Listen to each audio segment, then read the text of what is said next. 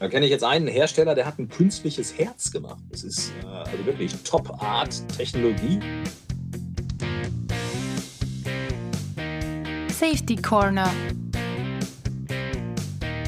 mit Florian Wagner.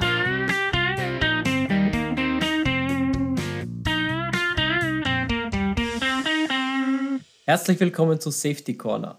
Heute geht es bei uns um die Programmiersprache Ada. Und Ada hat sich vor allem im sicherheitskritischen Bereich durchgesetzt. Und warum das so ist, erzählt uns heute Ingo. Ingo Huben ist Business Development und Account Manager bei Ada Core und verantwortlich für den deutschsprachigen Raum. Über die Jahre hat er sich mit Mikroelektronik und Software in der Electronic Design Automation, Embedded und Automobilindustrie beschäftigt. Hallo Ingo. Hallo Florian, danke, dass ich da sein darf. Ja, danke, dass du gekommen bist. Und wir gehen gleich in Medias Res. Warum wurde ADA entwickelt und wieso hat es sich äh, gerade in der sicherheitskritischen Industrie als sehr brauchbar gezeigt? Am Ende der 70er Jahre des 20. Jahrhunderts hat man im Verteidigungsministerium der USA festgestellt, dass die Kosten für die Software explodieren und in der Zukunft exponentiell zunehmen werden. Äh, und als äh, einer der Gründe dafür hat sich dann herausgestellt, dass es schon so viele verschiedene Programmiersprachen gab, die benutzt wurden. Es waren zum damaligen Zeitpunkt schon 450 verschiedene Sprachen, die je nach Anwendung benutzt wurden. Und um dem entgegenzuwirken, dass diese Gelder einfach explodieren, hat das äh, Ministerium, das Department of Defense, dann eine Ausschreibung gemacht, um eine Programmiersprache zu finden, die allen Anforderungen gerecht wird. Das war super, haben sich mehrere internationale Teams beworben und am Ende hat dann das Team von Jean Ikiba gewonnen. Jetzt musste noch ein Name für die Sprache gefunden werden. Und äh, der Name Ada kommt von Ada Lovelace, die Tochter von Lord und Lady Byron.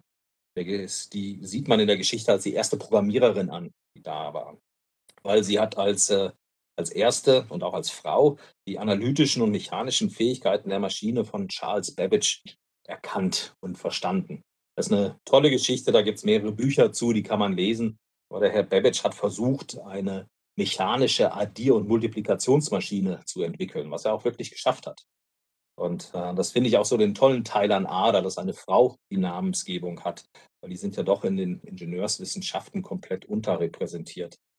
Äh, dabei haben sie so viel gemacht im Hintergrund. Ja, zum Beispiel auch gibt es mit Hedi Lamar eine, die eine Schlüsseltechnologie für WLAN entwickelt hat mit dem Frequenzsprungverfahren. Und auch eine eher untypische Geschichte, weil sie als Schauspielerin bekannt geworden ist. Genau, und man hört einfach nichts davon. Ne? Und deswegen ist Ada da so die Ausnahme in der Sprache oder unter den Programmiersprachen, weil sie halt ein Frauenname ist. Deswegen wird auch der erste Buchstabe bei Ada groß geschrieben, weil es halt ein Name ist. Aber um die Frage kurz zu beantworten, warum wurde Ada entwickelt? Also man wollte eine Sprache haben, die optimal für sicherheitskritische Systeme geeignet ist. Also leicht zu verstehen, äh, die Fehler beim Programmieren unterbindet, den man mit anderen Sprachen kombinieren kann, weil die anderen waren ja jetzt schon da und man muss das irgendwie zusammenbringen, äh, die aber auch von der akademischen Gemeinde unterstützt wird, also dass man auch sie weiterentwickeln kann, dass es äh, neue Sprachelemente hinzukommen, ja, also dass die Sprache einfach modern bleibt. Ja, und daraus ist dann halt ADA entstanden. Jetzt ist aber die Frage, wie, was hat es jetzt aber speziell im sicherheitskritischen Bereich so erfolgreich gemacht bei, bei der sogenannten Safety Critical Software? Ja, da würde ich einmal ein bisschen weiter ausholen und versuchen, so eine Analogie zu finden. Weil für mich ist diese Computersprache ist, ist das Fundament der Software, die man da entwickelt, das Fundament der Applikation. Und wenn man das jetzt mit so einem Haus vergleicht, dann ist das Fundament das Wichtigste am Haus. Ja, darauf baut alles andere auf. Und wenn man hier auf, auf sandigen Boden baut oder generell ein schlechtes, durchlässiges Fundament baut, dann ist es egal, wie sicher das Haus da drauf ist. Es wird immer Probleme geben. Es wird nicht sicher stehen. So ist das halt dann auch bei den Programmiersprachen. Bei einer Sprache, die viele Fehler erlaubt, da kann man auch noch so gut versuchen, die Applikation sicher zu machen. Ja, es werden immer wieder Fehler auftreten und die können später zum Sicherheitsrisiko führen. Das heißt, bei ADA ist das ganz anders. Genau, genau. Das ist ein Kriterium für den Erfolg von ADA. Das ist zum Beispiel diese Eindeutigkeit. In ADA ist dann eine Zeile auch immer nur einmal so zu interpretieren. Da gibt es dann keine Undeutigkeiten, die da sind. Und genau damals zu dem Zeitpunkt, da hat man schon probiert, die besten Konzepte von den Sprachen, die da waren, einfach zu vereinen in einer. Das waren Fortran, Pascal, Kobold und dann hat man sich das angeschaut und gesagt: „Okay, dann nehmen wir jetzt die und daraus machen wir eine neue Sprache.“ Ähm, also als simples Beispiel ist zum Beispiel hier die Variablennamen zu nennen. Es ist total banal, aber ist die Quelle von so vielen Problemen in in Projekten. In ADA ist das egal, wie die geschrieben werden, ob groß oder klein oder groß-klein. Das ist immer dieselbe Variable, die da benutzt wird. Das ist in in Prototypensprachen wie C einfach anders, ne? Da kann ich eine Variable definieren, am Anfang groß oder komplett klein und das sind unterschiedliche Variablen, die da verwendet werden. Es gibt immer riesengroße Diskussionen in Teams, ne? Was nimmt man das, dass es einheitlich ist? Ähm, das ist aber auch hinterher so schwer, das rauszufinden, wenn du sagst: „Ja, ich habe doch Index genommen, warum nicht?“ Das das sieht man hinterher auch selber nicht. Also, jetzt grade bei so simplen Variablen. Das heißt, es ist da der Ansatz, einfach mal diesen Fehler komplett im Vorhinein auszumerzen? Genau, genau. Das ist die die super Sache dabei, ähm, dass man sich einfach überlegt hat, so was gar nicht von Anfang an zuzulassen. Dann braucht man hinterher auch keine Werkzeuge, um das wieder herauszufinden. Aber es gibt auch noch andere Sachen, wie zum Beispiel Typendefinition, ne? Ich kann einfach oder muss ich in ADA immer 'n Typ definieren, wenn ich etwas verwenden will. Dann kann ich aber auch gleich den Wertebereich mit angeben. Da war ADA mit auch eine der ersten Sprachen, die das, äh, so machen konnte. Und wenn ich das jetzt mache und sage, ich habe hier 'ne Variable und da dürfen nur die Werte rein, dann kann ja gleich können ja gleich die Werkzeuge, also hier in dem Fall der Compiler, gleich mit überprüfen, ob mein Code dann auch genau das macht. Und wenn ich jetzt probiere, irgendwo anders eine eine Variable reinzuschreiben, die diesen Wertebereich sprengen würde, dann kann der Compiler mir gleich sagen: „Ne, das darfst du nicht.“ Ja, und damit haut er natürlich schon beim Programmieren mir auf die Finger. Das heißt, das muss ich hinterher nicht mehr raustesten oder wenn die Software abstürzt, irgendwie irgendwie abfangen. Und wenn ich jetzt aber auch noch, äh, weiterdenke, jetzt grade so für den Embedded-Bereich. Jetzt definiere ich 'ne Variable, wenn wir so 'n 8-Bit-Beispiel nehmen, dann hat die 256 verschiedene Werte. Ja. Jetzt brauche ich aber nur 10. Wa was mache ich mit den anderen 246, ne? Die die liegen da einfach rum. Das heißt, die Variable ist eigentlich viel zu groß, die brauche ich gar nicht. In ADA kann ich das halt definieren und dann wird auch nur dieser Bereich genommen. Das macht das Ganze einfach wesentlich, äh, schlanker. Dadurch kann ich halt unheimlich viel Speicher auch sparen. Deswegen wird ADA ganz viel in Embedded-Bereichen eingesetzt. Was mich aber schon immer einfach genervt hat, das war damals, als wir angefangen haben, in C zu programmieren, da definierst du halt 'n Bereich, du brauchst Zahlen von 1 bis 10 und rechnen musst du die ganze Zeit von 0 bis 9. Ja. Das ist doch so unmenschlich. Das ist doch das geht doch ähm, hatte irgend 'n Ingenieur, das hat garantiert technische Gründe, der hat sich das so ausgedacht, aber das ist so gegen die Natur. Und das muss man in ADA nicht, sondern dann definiert man halt von 1 bis 10 und dann kann ich diese Werte auch nehmen. Ähm, und da gibt's halt noch ganz viele Bereiche, zum Beispiel also auch diese Wertebereichsdefinition, die sorgt dafür, wenn man so Arrays macht oder auch sich Buffer anschaut, es es kann halt nicht zu einem Buffer-Overflow kommen. Ja, ich kann einfach nicht hinter diese Variable schreiben. Also, wenn ich jetzt so was wie, äh, Speicherbereiche habe, da gibt's gewisse Daten drin und jetzt bringe ich meinen Schadcode hinter diese Daten ein und jetzt muss ich mein Programm nur noch irgendwie stimulieren, dass es über diese Bereiche hinausspringt, um den Schadcode auszuführen. Das geht in ADA nicht. Das kann man einfach da, ähm, vergessen. Aber es hört sich jetzt so nach so nach Magie an, aber das ist es eigentlich gar nicht, weil das, was, ähm, ADA was der Compiler da macht, ist einfach nur defensives Programmieren. Also, der setzt dann einfach Abfragen rein in den Maschinencode, die einfach sicherstellen, dass es dazu nicht kommen wird. Dass einfach vorher immer wieder gecheckt wird: Wird dieser Bereich denn jetzt irgendwie, äh, überschritten? Das heißt, das ist schon in der Pro Definition der Programmiersprache drin ist schon gewisser eine gewisse Coding-Guideline, weil ohne die geht's in dem Fall gar nicht. Während bei den anderen kommt's auf die Einhaltung des Programmierers an oder der Programmiererin, dass das so gemacht wird. Und hier geht's ja eigentlich gar nicht anders. Genau, das wird einfach über die Sprache mit eingebracht. Dadurch, dass ich das jetzt so definiere, den Wertebereich, setzt der Compiler den passenden Code ein und fragt halt immer ab: „Ist die Variable denn auch wirklich in diesem Wertebereich?“ Und da gibt's natürlich jetzt 2 unterschiedliche Sachen. Einmal bei der Statik. Also, das heißt, ich fange an zu kompilieren und habe alle Variablen in meinem Code, dann kann der Compiler jetzt schon checken und herausfinden: Wo ist denn da das Problem, was auftritt? Aber manchmal habe ich auch Werte, die von außerhalb kommen und dafür können kann man halt diesen defensiven Code einfach mit drin lassen, ähm, beim Kompilieren oder nach dem Kompilieren im Maschinencode und dann fragt er halt während der Laufzeit das ab. Und somit kann ich da auch keinen Fehler mehr machen. Aber dann ist das hm, eigentlich etwas, auf, sagen wir so, das ist etwas, worauf viele Industrien ja eigentlich warten. Jetzt behaupte ich mal, ich kannte bis zu meinem Masterstudium äh, Ada nicht, dass es nee, nicht unbedingt die Nummer 1 Programmiersprache ist, ohne da jetzt eine, eine valide Statistik zur Hand zu haben. Also jetzt dann die Gegenfrage, wenn das so toll ist, wieso setzt sich das dann nicht in allen Industrien sofort durch? Das ist wirklich eine, eine interessante Frage, weil ADA ist zum gleichen Zeitpunkt sogar ein bisschen eher als C entstanden und zum gleichen Zeitpunkt wie C. Ähm, ich kann es dir auch nicht erklären. Ich weiß nicht, was da ähm, die Leute zu bringt. Ich meine, wenn ich arbeite, muss ich sauber arbeiten. Bei C kann ich halt irgendwas machen und dann muss ich hinterher meine Fehler rausdebuggen. Aber das kompiliert unheimlich schnell. Ich bringe schon was hin und ich kann was machen. Bei ADA ist es halt so, da wird mir permanent auf die Finger geklopft. Da wird halt immer wieder gesagt, ey, ey, ey, das geht so nicht. Das ist unsauber, das ist noch nicht richtig. Und, aber wenn ich das dann geschafft habe, dann wird mein Programm auch sofort laufen und wird äh, funktionieren. Also das ist wirklich das, äh, Paradoxum, warum in anderen Industrien der Ader nicht genommen wurde. Die Vorteile, die Ader hat, werden auch komplett ignoriert. Da wird zusätzlicher Aufwand in diese anderen Programmiersprachen reingesteckt, jetzt gerade C und Java, aber auch C. Da werden Tools entwickelt, um einfach die Fehler wieder herauszubringen. Und wir haben da eine äh, Untersuchung gefunden von ähm, BDC, die einfach aufzeigt, wenn man ADA nimmt, kann man bis zu 30 Prozent an Kosten in dem Projekt mit einsparen. Und das ist natürlich äh, eine, eine super Sache.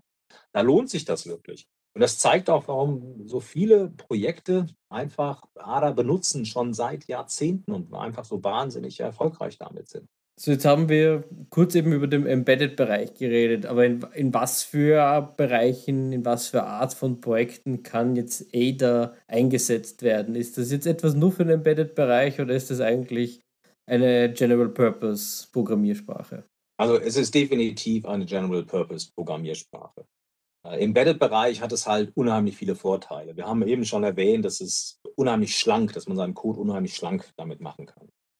Ähm, es gibt aber auch noch andere Sachen, zum Beispiel die Registeransteuerung. Wenn man sowas in, in C macht, dann muss man da immer wieder ähm, Register ähm, schieben und, und, und mappen, um da die richtigen Werte hineinzubekommen es ist extrem fehleranfällig und das, das kann man auch unheimlich schlecht sehen. Äh, wenn man davor sitzt und sagt, da muss ich jetzt, das ist ein Wert äh, mit 8 Bit, aber die ersten beiden Pins, die da sind, die muss ich jetzt mit dem Wert beschreiben oder die muss ich jetzt ein ausschalten.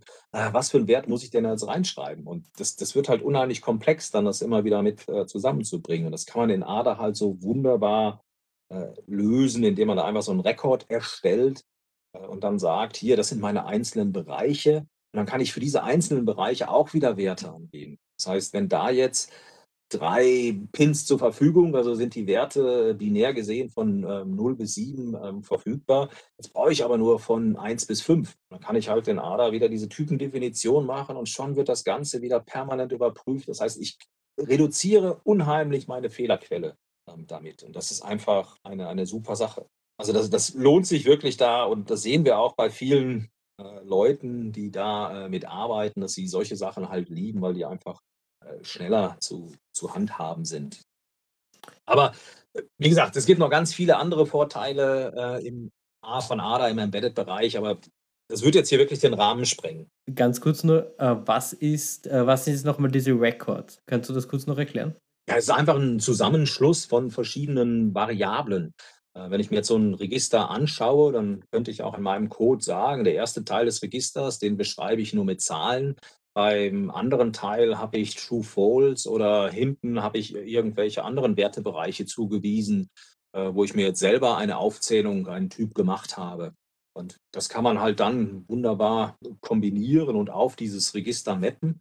Äh, und schon interessiert mich gar nicht mehr, was denn da im Hintergrund abläuft, sondern die Programmiersprache macht das für mich und es ist für mich als Mensch leslich und verständlich. Ich muss halt nicht mit irgendwelchen Zahlen und, und Verschiebealgorithmen da noch zusätzlich äh, umgehen. Also weil du sagst, für Menschen lesbar, das ist ja wahrscheinlich auch der Vorteil dann bei, bei Walkthroughs oder Code Reviews, dass man auch tatsächlich den Code verstehen könnte. Wenn ich da jetzt an, an, an Safety-Normen denke, sind das ja oft typische äh, Maßnahmen, die man setzt, um systematische Fehler auszuschließen im Code. Genau, diese Lesbarkeit und diese Eindeutigkeit. Also, ich kann da hingehen und sagen: „Das dieser Code oder diese Codezeile kann nur so verstanden werden. Punkt.“ Muss mir keine Gedanken machen, da noch mal eine andere dass es eine mögliche andere Interpretation geben könnte. Das wäre jetzt wieder Embedded. Wa was gibt's da? Wo wo sind die großen Systeme? Wo findet man da ADA? Das ist, äh, total interessant, weil, äh, das habe ich erst auch nicht gewusst und dann, wo ich mich damit beschäftigt habe, ähm, sind so Anban Anwendungsbeispiele, zum Beispiel Flugsicherheitssysteme. Da reden wir von mehr als eine Million Zeilen Code und das sind noch die kleineren Systeme. Mittlerweile sind die schon, äh, wesentlich höher. Und das ist so eine Komplexität, die muss natürlich auch verständlich sein und hat einen unheimlich hohen Safety-Aspekt, äh, der da ist.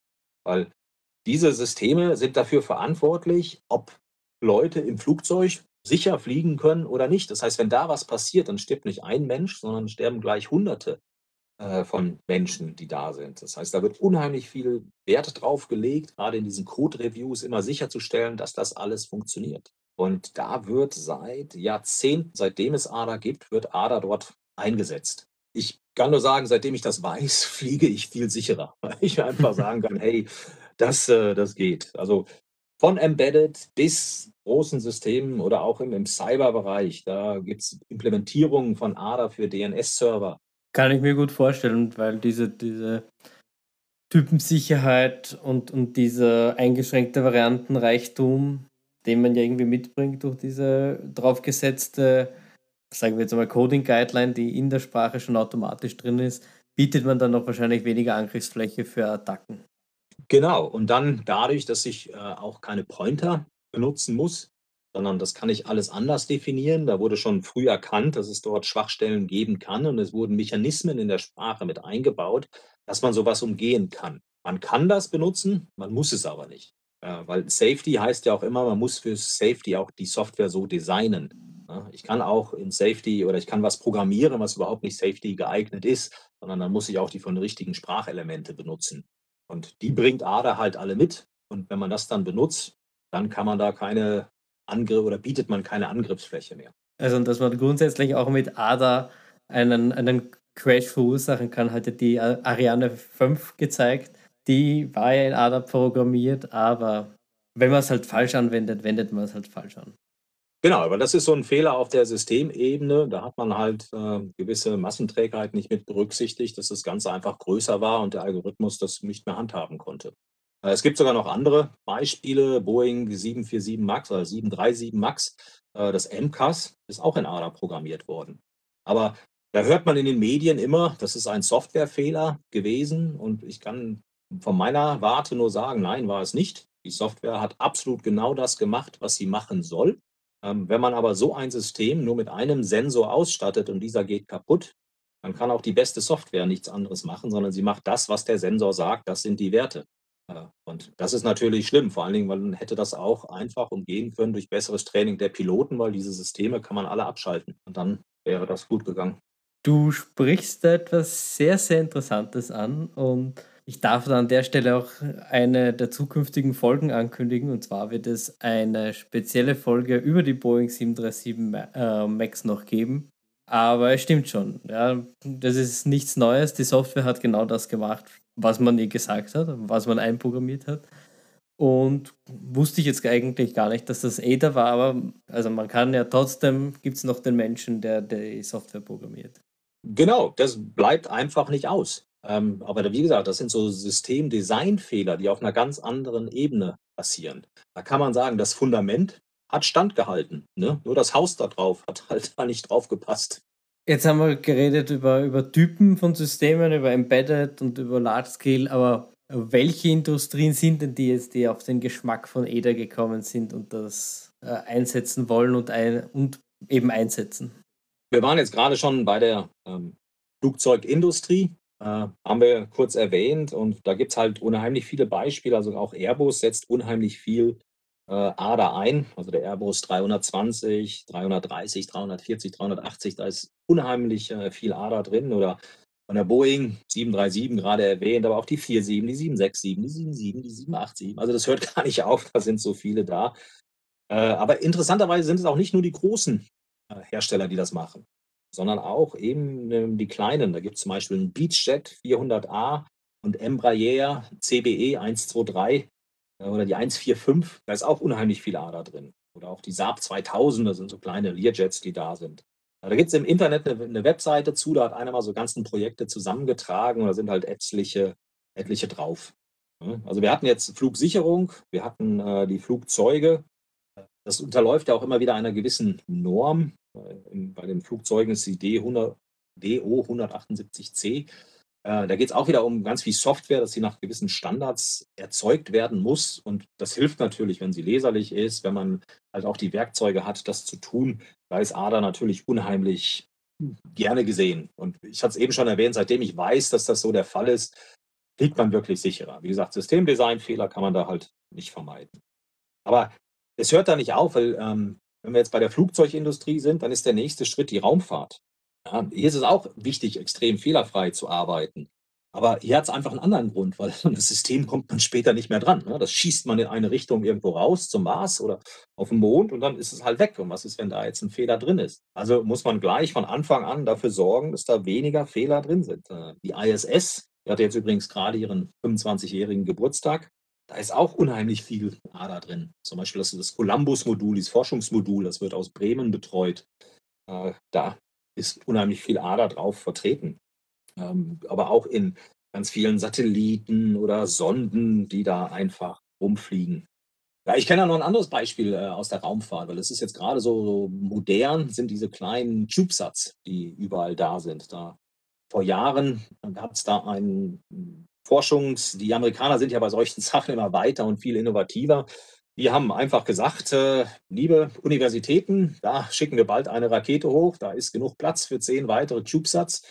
Äh, Überlegt euch, äh, ob ihr da einen hochschicken wollt. Wir unterstützen euch und macht mal was. Und da hat dann auch das äh, Vermont College mit dran teilgenommen. Die haben es extra ein Laboratory, das CubeSat Laboratory vom Vermont Technical College daran teilgenommen und da haben Studenten innerhalb von drei Monaten die Software für den CubeSat programmiert, in, in ADA und in Spark ähm, zusammen.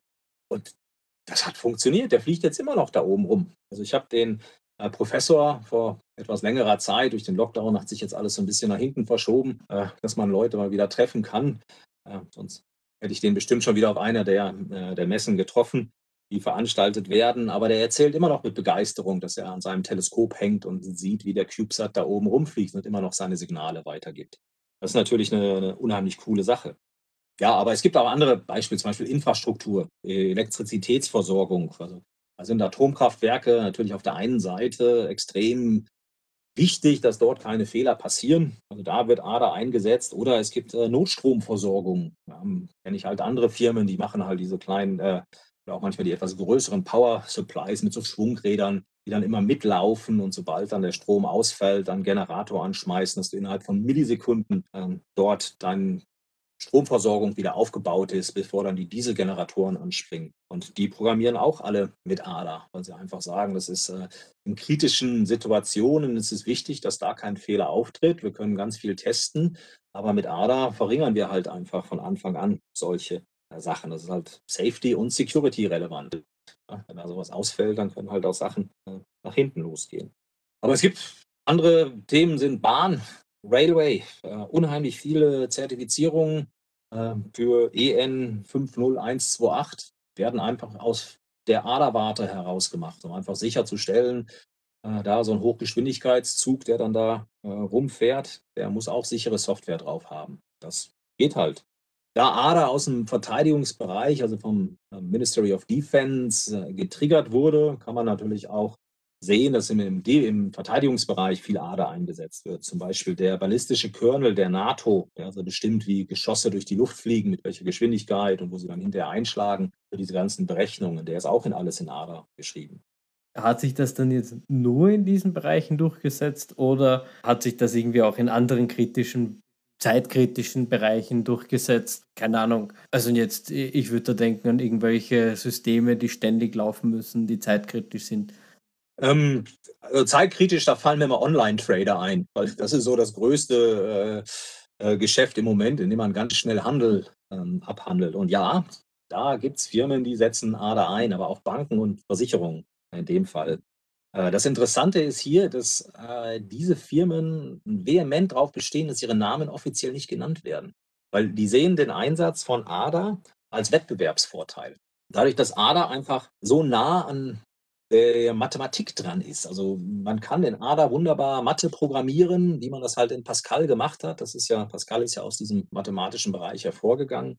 Und ADA durch die Verwandtheit geht das halt, äh, wunderbar. Und wenn man da Fehler vermeiden kann, dann ist das unheimlich hilfreich, weil diese Firmen, wenn ich jetzt so an Versicherungen denke, die machen so Risikokalkulationen. Das heißt, wie viel Schaden könnte entstehen, wenn hier ein Erdbeben der Stärke 5 auf diese Stadt einwirkt und da bricht dann was zusammen? Was ist das Risiko? Was müssen wir da absichern? Und das sind komplexe Algorithmen, die da laufen, die natürlich ganz viele äh, Sachen berücksichtigen müssen. Und das ist alles in, in ADA geschrieben. Und nicht alles, aber da kenne ich halt einige Versicherungen, die das dafür benutzen. Und da ADA halt sehr nah äh, an Maschinencode ist, also vom Compiler direkt umgesetzt werden kann und keinen Interpreter braucht, wie Python oder Java, hat man natürlich auch diesen Geschwindigkeitsvorteil. Weil wenn ich jetzt große Algorithmen habe und die müssen unheimlich lange rechnen, dann ist die Zeit natürlich immer wieder eine Frage. Wenn man das schneller machen kann, hat man die Ergebnisse besser oder schneller zur Verfügung. Dann, wenn ich da wieder an die, die Safety-Normen denke und an die Tools, die man da immer wieder einsetzt für Analysen, für Modellierung, da ist immer ein großes Thema Tool Qualification. Also wenn ich ein Tool einsetze in der Safety-Schleife, um, um Arbeitsprodukte zu erstellen, die für sicherheitskritisch dadurch sind, dass eben in diesen äh, Lifecycle drinnen sind, dann wäre das ja auch ein, ein guter Weg, wenn ich das so höre. Ich meine, jetzt blöd gesagt, aber wenn die, die Online-Trader darauf vertrauen, weil das so hochpräzise berechnet wird, dann wäre das doch eigentlich auch was für genau diese Tools, die man da in, in dieser Schleife einsetzt. Ja, gebe ich dir recht. Also äh, die Firma, für die ich arbeite, alle Werkzeuge, die wir machen, sind auch in der Programmiersprache äh, geschrieben und werden natürlich auch in Zertifizierungsprozessen eingesetzt. Also da machen wir genau das. Man muss das auf der einen Seite leben, das, was man sagt, und das produziert dann hinterher auch die, die guten Ergebnisse. Aber wo wir jetzt gerade bei den Industrien waren, es gibt noch ganz andere äh, Industrien, zum Beispiel äh, die Medizintechnik. Da kenne ich jetzt einen Hersteller, der hat ein künstliches Herz gemacht. Das ist äh, also wirklich Top-Art-Technologie was die da alles machen müssen. Die sind jetzt gerade in der Tierversuchsphase. Da gibt es äh, online auch äh, ganz viele Videos zu. Da kann man mich gerne kontaktieren, wenn man da mehr darüber erfahren möchte. Aber das ist ja rein mechanisch nicht ausreichend. Nur einfach sagen, wir machen dir da jetzt so ein mechanisches Ding rein, das wird funktionieren, sondern es ist heute mit, mit Pumpen und Sensoren ausgestattet, dass es sich natürlich auch den Bewegungsabläufen anpassen kann. Also wenn man jetzt zum Beispiel laufen würde, dann muss es natürlich schneller sich bewegen, als wenn man jetzt mal im Ruhemodus ist. Äh, und dafür wurde auch eine Programmiersprache ge gesucht und die haben sich halt für Ada und Spark entschieden, weil da kommt man hinterher nicht mehr dran. Wenn da ein Fehler ist, dann kann man nicht sagen: „Äh, komm mal her, wir müssen dich mal eben updaten, ne? Wir nehmen das Herz da mal eben wieder raus und machen da was Neues rein.“ oder auch selbst da dran zu kommen und zu sagen: „Wir müssen ein neues Update drauf spielen“, Man kann ja keine USB-Buchse irgendwo sich an der Hüfte mit herumtragen oder an anderen Stellen, sondern das muss halt passend sein, dass es einfach funktioniert. Ja, also im Medizinbereich, dann Safety, wie wir jetzt gerade gehört haben, gibt es schon eine Menge. Security ist so ähm, das Nächste, was, was da immer mehr kommt. Also da haben wir auch äh, Kunden, die ganz stark im Security-Bereich unterwegs sind und die schwören halt äh, gerade auf diese Fähigkeiten, äh, diese Division by Null zu vermeiden oder keine Pointer benutzen zu müssen. Das ist einfach ein, ein Riesenvorteil. Also Microsoft hat da ganz viele Untersuchungen zu dem äh, Thema gemacht, weil die haben ja auch mal ganz schlechte Software produziert. Ne? Das Windows 2000 Debakel. Äh, weiß nicht, vielleicht bin ich da schon zu alt für die Jungen, kennen das vielleicht alles gar nicht mehr, aber das war ja eine, ein schreckliches Betriebssystem. Aber die haben aus ihren Fehlern gelernt und die haben dann auch äh, mitgeholfen, äh, Prover zu entwickeln, dass man Software auch damit äh, testen kann.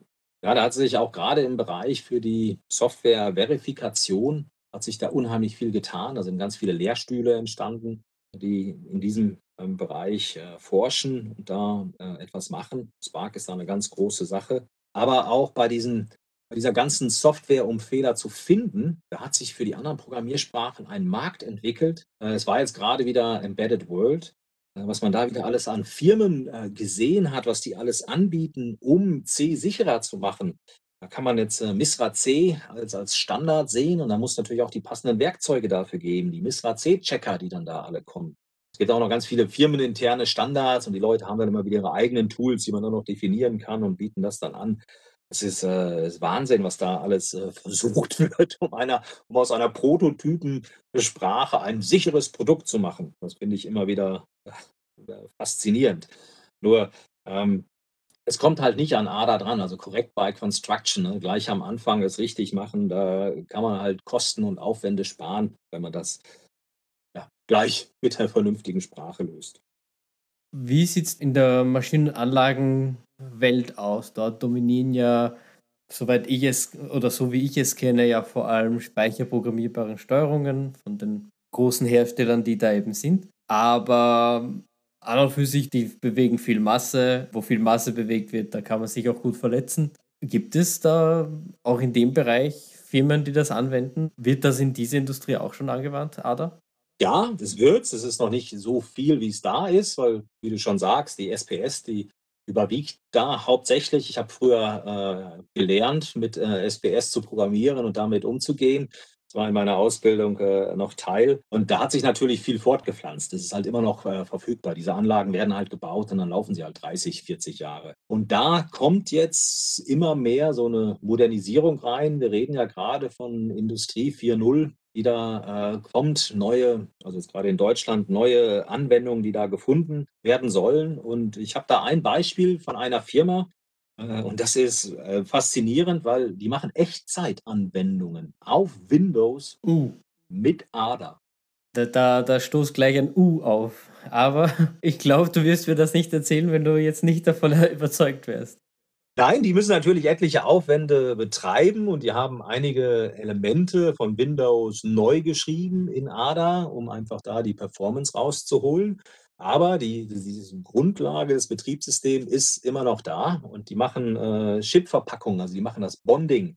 Äh, und bei diesen Maschinen ist es extrem wichtig, äh, mit der Stückzahl unheimlich schnell durchzugehen. Das heißt, deren äh, Schlachtfeld ist nicht die Genauigkeit, sondern dass da halt Zehntausende von Produkten innerhalb von einer Stunde rauskommen und schnell gebondet sind. Das ist halt super.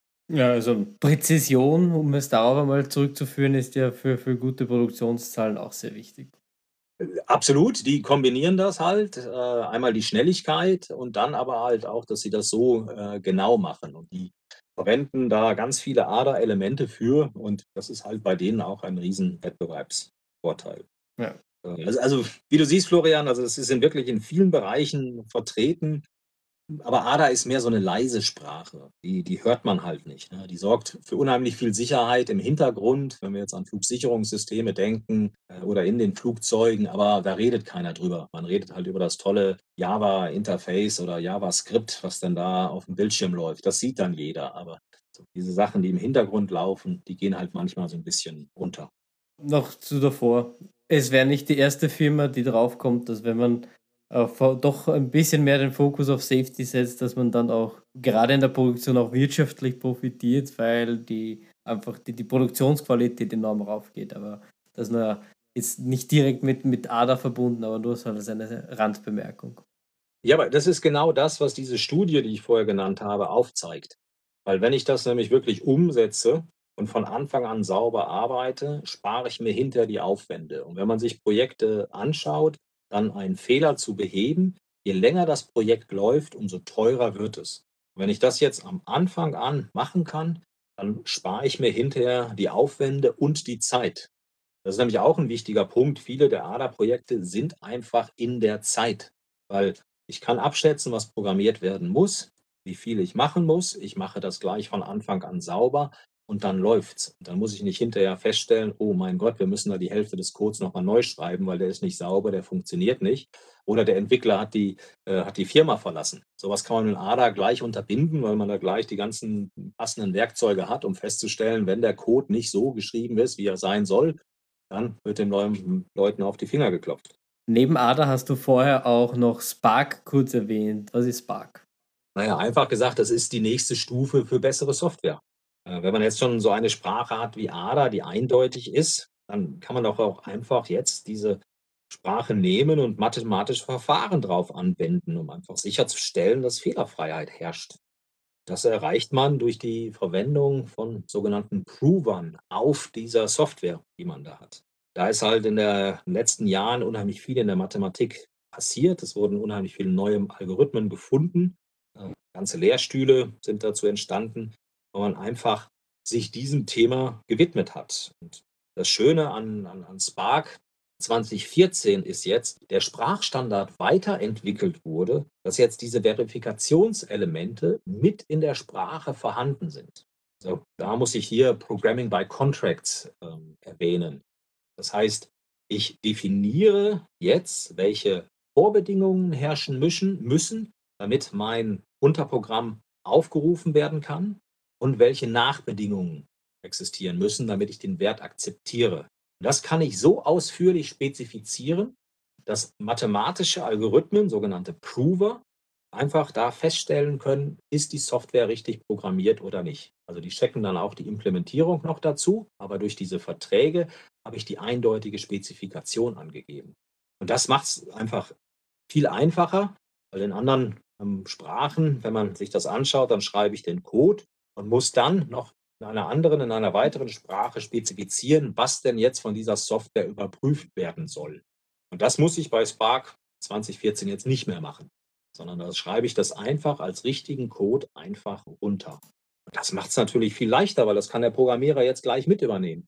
Weil der weiß ja, ich muss das implementieren, das sind meine Rahmenbedingungen, die sind ja, die Spezifikation ist ja definiert und das gieße ich jetzt nur noch in die Sprache rein und schon ist das vorhanden. Der Weg, der mit äh, den Spark da beschreitet, ist eine Transformation auf eine Verifikationsplattform, die heißt Y3, also BHY3. Und da wird der Code genommen, transformiert und dann auf dieser Plattform laufen dann diese Prover und überprüfen das. Wenn man sich jetzt ein bisschen mit Mathematik auskennt, dann weiß man, Algorithmen können immer nur eine Sache, für die sie nämlich designt wurden und die können sie dann gut. Aber wenn es jetzt so ein paar andere Rahmenbedingungen gibt, dann fällt so ein Algorithmus schon raus.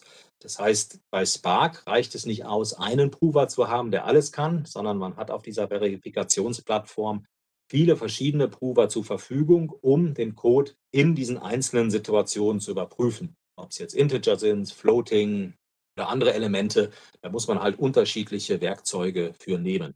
Das kann man halt alles kombinieren in einer Entwicklungsumgebung das ist, äh, was wir dann zum Beispiel anbieten, damit die Kunden einfach alle möglichen Varianten testen können. Das heißt, man hat automatisch bugfreie Software, ist es so einfach? Ja, das wäre schön, wenn es dann so einfach ist. Das ist es leider nicht, sondern da ist natürlich ein gewisser Aufwand mit verbunden. Diese Fehlerfreiheit kann man sich nicht, kann man sich nur mit Arbeit erkaufen, sagen wir es so. Die kommt einfach nicht frei. Und da gibt es halt verschiedene Stufen, die man erreichen kann. Und das sind jetzt genau diese unterschiedlichen Prover, die ich anwenden kann, wo ich sage, ich fange jetzt einfach mal in der Steinebene an, also in der Steinzeit an, arbeite mich dann über Bronze, Silber, Gold und Platin dann nach oben. Und wenn ich dann wirklich Platin habe, das ist dann sowas, was man in solchen Bereichen wie der Medizintechnik bei dem Real Hard machen würde. Ähm, so heißt die Firma, die das macht. Die geht dann ähm, bis zum extrem hohen Level äh, dorthin, um einfach sicherzustellen, dass keine Fehler mehr vorhanden sind. Und das ist halt jetzt immer so eine, so eine Sache. Wie fehlerfrei will ich das machen? Wie weit will ich gehen? Wie viel Aufwand will ich reinstecken? Wenn ich natürlich jetzt ein Atomkraftwerk mache, dann kann ich natürlich nur sagen, bitte, bitte geht's bis zum Platinum oder ein Passagierjet. Ähm, wenn ich jetzt ein, eine, eine Drohne mache, die vielleicht im Heimbereich fliegt, dann würde ich sagen, da müssen wir jetzt nicht so weit gehen, dass man dann so weit absichert, sondern das kann man auf einer anderen Ebene machen. Das muss halt in jedem Projekt immer wieder selber entschieden werden. Ich nehme an, viele davon sind geheim, aber gibt es vielleicht ein Projekt, das man nennen kann, äh, wo Spark schon so umgesetzt wurde? Ja, da gibt es etliche. Das berühmteste davon ist wohl der Eurofighter. Also da sind ganz viele Teile der Software komplett in Spark geschrieben und die arbeiten auch äh, sehr äh, gerne damit. Also die ganzen Ingenieure, die da arbeiten, verstehen halt die Wichtigkeit des Projekts oder der, der Software, die sie machen da ist das äh, verfügbar. Aber es gibt noch viel mehr Projekte, da gibt es ähm, etliche Pressemitteilungen, die jetzt gerade rumgehen in, in vielen Firmen, die das machen. Wie gesagt, dieser Bereich der Verifikation boomt ungemein und Spark ist auch frei verfügbar für die Community, äh, gerade im akademischen Bereich und da passiert einiges. Design by Contract hast du vorher erwähnt. Das ist etwas, was etwas matcht, was ich kürzlich erst gelesen habe, um eben die Uncertainty, also die, die Unsicherheit von, von Eingangsvariablen, also von, von Eingangsdaten, von Messdaten zum Beispiel, von Sensoren, autonomes Fahren, wenn man mit diesen irgendwie handeln kann. Das war ein sehr interessanter Approach, eben mit Design by Contract, mit den ganzen Pre- und Post-Conditions, wie du es erklärt hast. Und das kombiniert mit einem partially observable Markov Decision Process, also mit einem teilweise beobachtbaren Markov Entscheidungsmodell oder Markov Kette. Um, und genau das hat man kombiniert, eben dieses Design by Contract. Das kombiniert mit eben dem Markov-Modell, dass man halt nur einen Teil beobachten kann und ein Teil einfach immer undurchsichtig bleibt, wenn man da jetzt denkt, autonomes Fahren, AI, ähm, man kann die Eingangsparameter beobachten zum Teil, man kann äh, beobachten, die, was das Fahrzeug tut, aber die Entscheidungsfindung kann man bei AI leider nicht komplett nachvollziehen. So, und das jetzt kombiniert, ergibt so in dieser Arbeit hat es geheißen Resilience Contracts. Gemeinsam noch mit, mit Simulationen und so weiter. Aber, und das ist jetzt der, wieso sich hier wiederum der, äh, der Kreis auch von der anderen Seite schließt. Also wir haben jetzt den Beginn gehabt mit, mit dem Design by Contract, was bei EDA dabei ist, beziehungsweise bei Spark. Und auf der anderen Seite genau diese mathematischen Berechnungen, die man auch für die Markov-Prozesse braucht, hast du ja gesagt, hast du mir jetzt hier versprochen, dass man die in ADA gut umsetzen kann. Also wäre das jetzt so automatisch auch für mich die Frage, ADA und autonomes Fahren. Kennst du dazu Arbeiten? Kennst du dazu Beispiele? Ja, da sind einige Leute dabei das zu tun. Ähm, ich darf halt nur leider nichts dazu sagen. Aber es ist genau aus diesem Grund, da kommen jetzt gewisse Unsicherheiten mit hinein und die muss man versuchen, irgendwie abzufangen. Das ist als die Programmiersprache ist da extrem wichtig und äh, dass sie so etwas machen kann, ähm, ist da einfach ein Riesenvorteil. Wir haben schon am Anfang gesprochen, hast du gemeint, ja, äh, EDA kann alles, ELDA ist so toll. Wir haben kurz auch gesprochen, dass es sich noch nicht in den Industrien durchgesetzt hat. Also ich stelle jetzt einmal die Frage in den Raum, also die, die Behauptung in den Raum, die Lizenzen sind einfach viel zu teuer und man legt sich damit selber das Bein. So wie, wie Apple beim Firewire-Anschluss, der vielleicht besser war, aber sie einfach absurde Lizenzgebühren verlangt haben. Da hast du recht. Ähm, weil genau das ist passiert die, in den Anfängen, dass sich da natürlich Firmen draufgestürzt haben und äh, wahnsinnig teuer diese ADA-Compiler verkauft haben. Und aus, diesem, aus dieser Sache heraus ist der GNAT entstanden. Das ist der GNU Native ADA Translator. Und das ist ein Open-Source-Produkt. Und das ist genau, was die Firma Adacore macht äh, seit mehr als 25 Jahren, dass wir einfach nicht auf dieses klassische Konzept der Industrie setzen und unsere Software mit Lizenzschlüsseln versehen, sondern wir bieten Open Source Software an.